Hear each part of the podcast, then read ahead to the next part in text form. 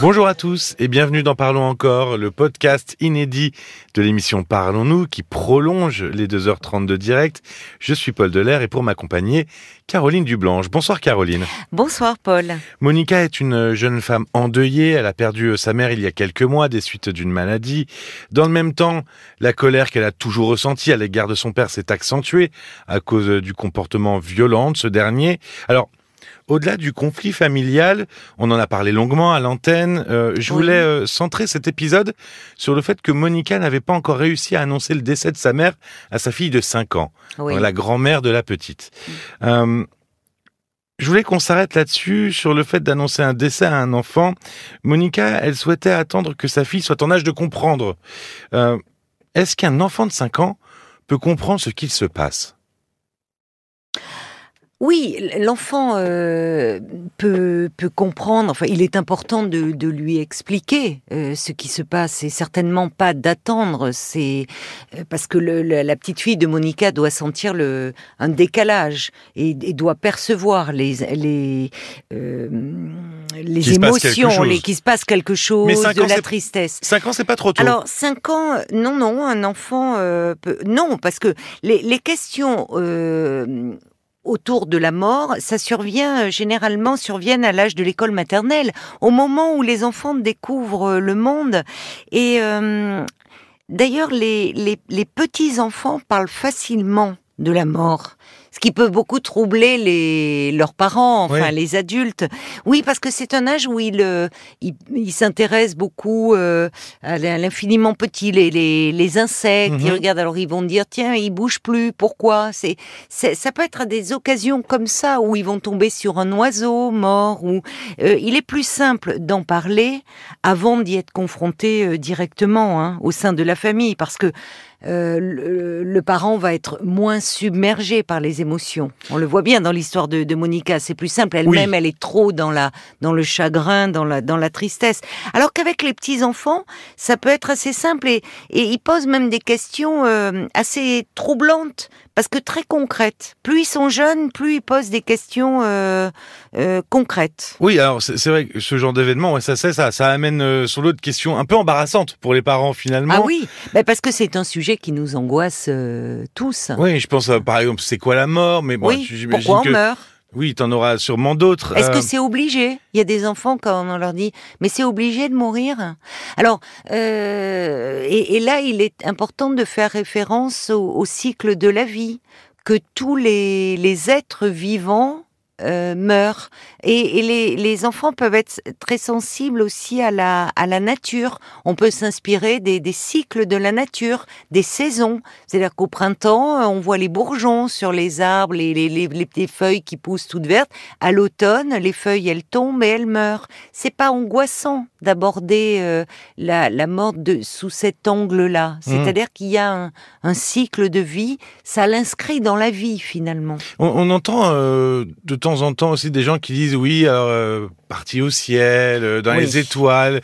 Euh, Est-ce que c'est des choses à dire ou, enfin, alors il n'y a pas de bonnes ou mauvaises choses à dire, mais si, euh, est-ce que si, si, il y a des choses qu'il faut vraiment éviter de dire aux enfants. Il y a des choses à éviter, ah lesquelles, par exemple? Eh bien, parti. Et il faut, euh, par exemple, il est parti. Ah oui, le voyage. Euh, ben, voilà, ça évoque le voyage. Et donc après, il faut pas s'étonner si euh, un jeune enfant, quand un proche part, ça peut être les vacances d'été ou à l'occasion d'un voyage, il, va développer de l'anxiété et il va vivre dans l'attente de ce retour. Hmm. Parce qu'il ne faut pas oublier que face à la mort d'un proche, un jeune enfant, sa première réaction, ça sera la peur de l'abandon. Hein, avant même la tristesse. Ah oui. Et oui, donc dire à un enfant il est parti, c'est que ça envoie la, c'est pas donc il est parti, il peut ne pas revenir, il peut m'abandonner. Oui, oui. Et puis bon, parti, il peut attendre toute sa vie que sa grand-mère revienne ou que son grand-père revienne toute sa vie, non, parce qu'heureusement, sa compréhension de la mort, euh, sa représentation de la mort, elle va évoluer au fil du temps. Mais en tout cas, il va rester dans une attente hein, anxieuse. Dire il est au ciel, bon, on a tous connaissance de, enfin, des, réflexions comme ça d'enfants mm. qui, quand ils ont pris l'avion, cherchaient euh, parfois un grand-parent euh, dans le ciel. donc non, il faut utiliser des mots simples, mais des mots concrets. Et, et parce qu'on a peur de la mort, oui, parce qu'on a peur de la mort, on évite même de prononcer son nom. Il est important de dire il est mort. Mais alors, euh, face à ça, ça va, il faut s'attendre à, ça va soulever d'autres questions. C'est quoi être mort? Ça fait comment quand on est mort? Oui. Alors quand euh, si des enfants assistent à des obsèques qui voient le cercueil et dire euh, comment papy ou mamie il, peut, il il respire dans le cercueil, Oui, Bah, toutes ces questions embarrassantes dont on, oui, parlait tout à l'heure. justement, qui nous renvoie, euh, qui nous angoisse. Enfin, et, et dire, c'est important de dire que quand on est mort, on ne sent plus rien, que le cœur est arrêté et qu'on n'a plus besoin de respirer. Donc, euh, il peut être enfermé dans une boîte, mais il ne souffre pas parce qu'on ne sent plus rien quand on est mort. Mais des jeunes enfants peuvent dire, euh, et comment on devient squelette? Alors en plus, particulièrement avec Halloween, Ah oui. les enfants s'amusent beaucoup. euh, Mais ça peut être intéressant Halloween sur ce plan-là, sur les représentations de la mort, finalement le squelette. Mais il peut y avoir comme ça des choses euh, très très concrètes où finalement papy ou mamie on la met en terre et les racines des arbres elles vont pas le gêner? Non, encore une fois, parce que quand on est mort, on ne sent, Oui, c'est vrai que on ne c'est- sent plus C'est rien. très concret finalement. Ah, Avec, avec les jeunes enfants, c'est ce qui est très troublant. Euh, c'est, C'est c'est, terre à terre. mais c'est concret et ils en parlent assez facilement. C'est dire, dire, euh, oui, mais comment, s'il a faim, comment il va faire? Quand il sera sous terre Là aussi, dire, euh, on n'a pas faim, on ne sent plus rien. Nous, ça nous angoisse, évidemment. Mais pour un jeune enfant, à 5 ans, tu posais la Mhm. question, à 5 ans, il, il perçoit évidemment euh, euh, la tristesse. Il est important qu'il comprenne que quand on est mort, on ne revient pas. Parce qu'on peut entendre des enfants euh, qui vont dire, euh, c'est quand que mamie, elle a fini d'être morte? Quand est-ce qu'elle va arrêter d'être morte? Oui, alors là, la réponse? Quand on est mort, c'est pour toujours. Mais à 5 ans, euh, avant 9-10 ans, euh, les, les enfants n'intègrent pas le côté irréversible de la mort. Mhm. Il faut bien atteindre l'âge de Ok. 9-10 ans. C'est-à-dire qu'on on peut bien sûr leur en, en parler, mais les questions vont évoluer avec leur âge et la représentation aussi de la mort, ça évolue au fil Avec du la temps. compréhension du monde, quoi. Exactement. Donc à 9-10 ans, ils comprennent le côté irréversible, ils ne diront pas euh, quand est-ce qu'il va revenir ou quand est-ce que papy euh, ou mamie ont fini d'être morts. Et alors, il me semble qu'il y a des, euh, il y a des euh, outils aussi qui peuvent être utiles pour parler euh, de la mort à, à, à ces enfants. Oui, euh, il y, a- il y a beaucoup de, de livres maintenant qui sont euh, extrêmement euh, bien faits, bien illustrés, joliment illustrés.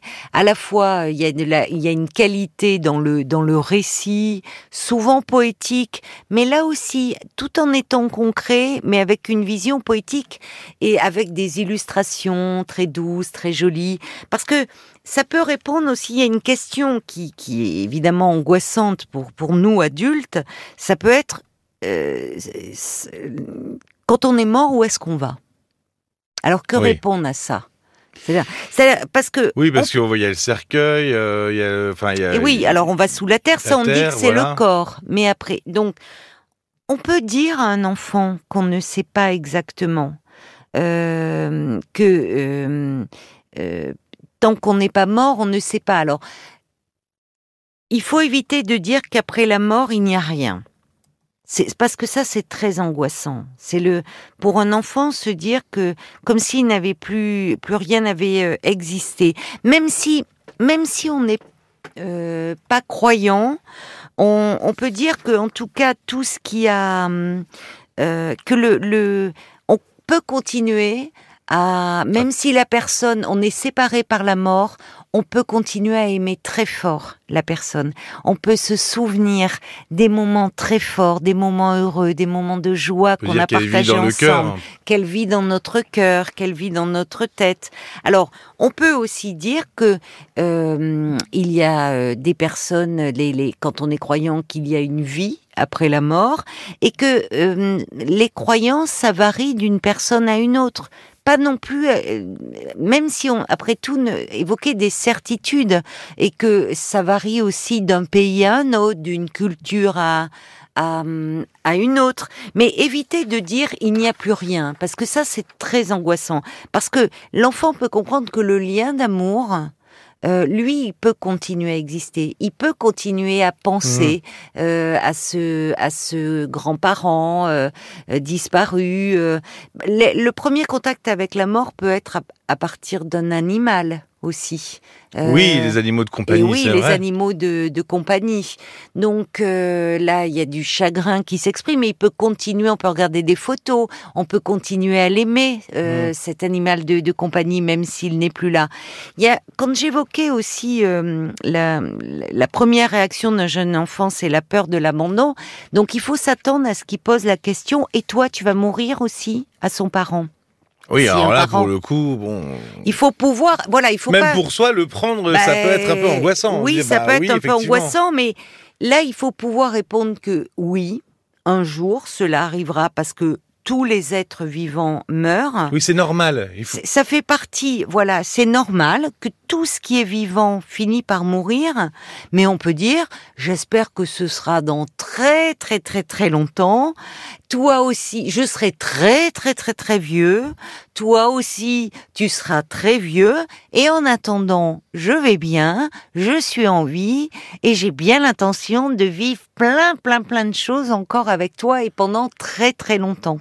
Ça, c'est rassurant pour un enfant. Oui, qui t'en rajoutait à insister. La euh, perspective là-dessus. d'avenir. Oui, c'est ça, que tout le monde ne va pas le laisser, qu'il va pas être lâché comme ça. Et ça évoque aussi un peu la succession des générations. Et qu'en général, quand les choses se passent bien, euh, eh bien, euh, les plus âgés meurent en premier. Parce que généralement, Françoise Dolto di- disait qu'il est important de dire à un enfant que euh, il a... euh, quand c'est un grand-père ou une grand-mère, qu'il est arrivé au bout de sa vie, qu'il a vécu une très longue vie et qu'il est arrivé au bout de sa vie. Alors on pourrait consacrer, mais c'est pas le sujet parce que parfois, malheureusement, il y a la maladie c'est qui peut arriver, il peut, euh, il peut y avoir l'accident. Et là aussi, les mots ont un poids. C'est-à-dire que dans le cas euh, justement de Monica, euh, la maman de Monica était décédée d'un cancer.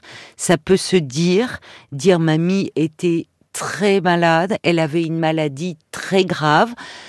Parfois, il, il arrive que l'on guérisse de cette maladie et parfois, malheureusement, même si les médecins ont tout essayé et que mamie s'est beaucoup battue, ça n'a pas été possible. C'est important parce qu'avec un enfant de 5 ans, euh, euh, lui, le jour où il a un rhume, une angine, euh, une bronchite, ou il entend quelqu'un dans sa famille qui est malade, il va l'associer à l'idée de la mort. Maladie égale mort. Or, heureusement, euh, Non, ce n'est pas. On meurt pas toutes les mais maladies. on meurt pas, voilà, de toutes les maladies, bien heureusement. Tant mieux, exactement.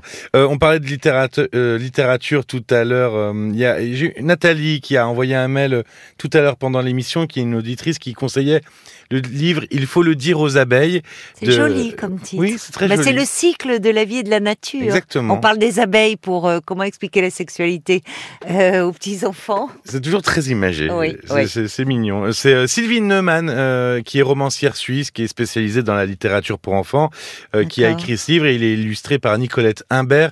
Et c'est un livre euh, que vous pouvez lire autant aux enfants que pour vous-même, finalement, euh, adultes. Il y a plusieurs niveaux de lecture. Exactement. euh, Mais il y a vraiment des, ça peut être un très bon support pour un enfant. Et encore une fois, de- d'en parler avant même qu'on soit soi-même confronté Oui, autant. à, la, à la mort d'un proche. Oui, euh, prendre les petites occasions Des elles petites se occasions, présentent. ça peut être. je dis, les petits enfants sont très attentifs à ce qui se passe par terre et, et ils peuvent trouver un petit insecte mort. Ça peut être l'occasion. Oui, ça lui permet de parler. désamorcer le moment où ça arrivera vraiment. Exactement. Merci beaucoup, Caroline. Merci à toi, Paul. Alors, outre Monica, vous pourrez retrouver en podcast Marie qui entretient une relation avec un homme qu'elle a rencontré sur un site de rencontre adultère, ou encore euh, Séverine ou, ou Clémence.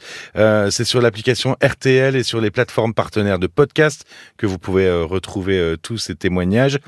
Parlons-nous rtl.fr. Je vous donne l'adresse mail parce que ces derniers temps, vous avez euh, pas hésité à, à nous envoyer des mails. Ah, c'est bien. c'est très bien, c'est très gentil. Ou le 09 69 39 10 11 si vous souhaitez participer à l'émission. Merci de votre écoute et à très vite. À très vite. Parlons encore. Le podcast.